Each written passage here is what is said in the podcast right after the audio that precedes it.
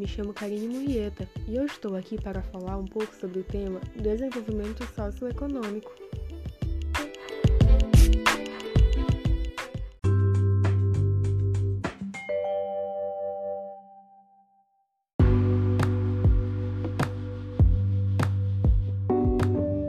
O setor florestal tem como função induzir o desenvolvimento socioeconômico do país e também contribuir para a manutenção da biodiversidade e do equilíbrio ambiental. A economia florestal brasileira tem uma participação significativa nos indicadores socioeconômicos do país, como Produto Interno Bruto, que seria o PIB, empregos, salários, impostos e balanço comercial. No mercado internacional de produtos florestais, como a celulose, a madeira, os móveis e os laminados, o Brasil vem conquistando espaço em razão das vantagens competitivas que possui.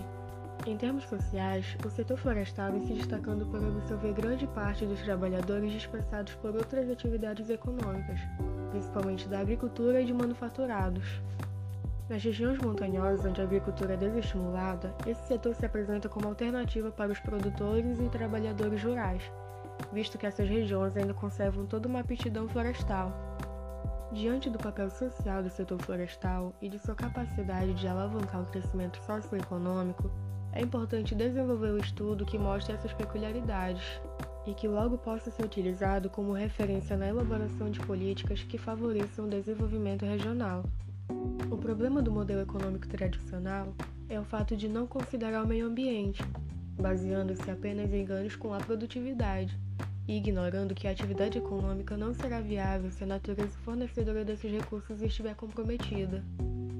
De fato, a única porta de saída para a crise ambiental é a economia, que deve ser rediscutida e redesenhada no intuito de levar em consideração o meio ambiente e suas complexas relações.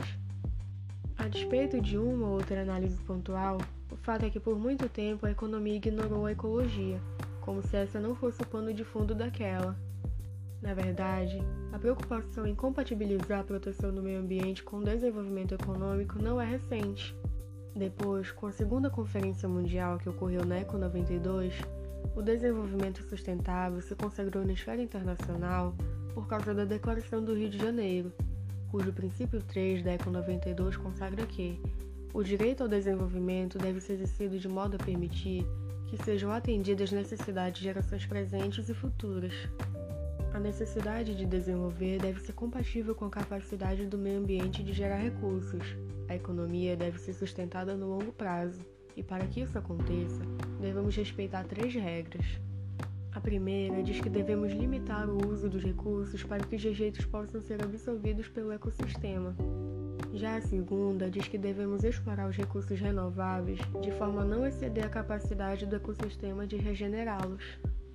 E a terceira diz que devemos exaurir os recursos não renováveis a um ritmo que não exceda a taxa de desenvolvimento de substitutos renováveis.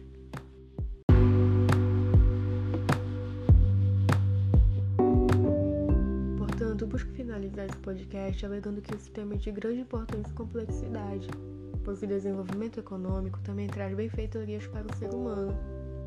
Porém, deve ser tratada com prioridade a preservação do meio ambiente, de maneira que o desenvolvimento econômico proteja e preserve as espécies existentes, para que assim as gerações futuras efetivem seu direito ao meio ambiente equilibrado, tendo acesso a todos os recursos para a necessidade e manutenção da vida.